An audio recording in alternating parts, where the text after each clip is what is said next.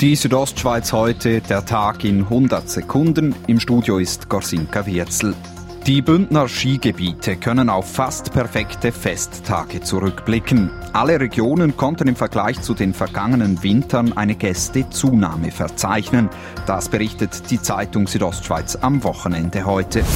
Trotz der Gästezunahme in den Bündner Skigebieten blieb die Zahl der Verletzten auf dem Niveau der beiden Vorjahre. Das Kantonsspital Graubünden etwa behandelte laut eigenen Angaben seit dem 24. Dezember rund 300 Schneesportverletzte. In der Schweiz sollen Kinder schon bald auf dem Trottoir Velo fahren dürfen. Laut Berichten der Tamedia Zeitungen will der Bundesrat eine entsprechende Erlaubnis noch in diesem Jahr erteilen. Nach den bisher bekannten Plänen soll die neue Regelung für Kinder bis zu einem Alter von zwölf Jahren gelten.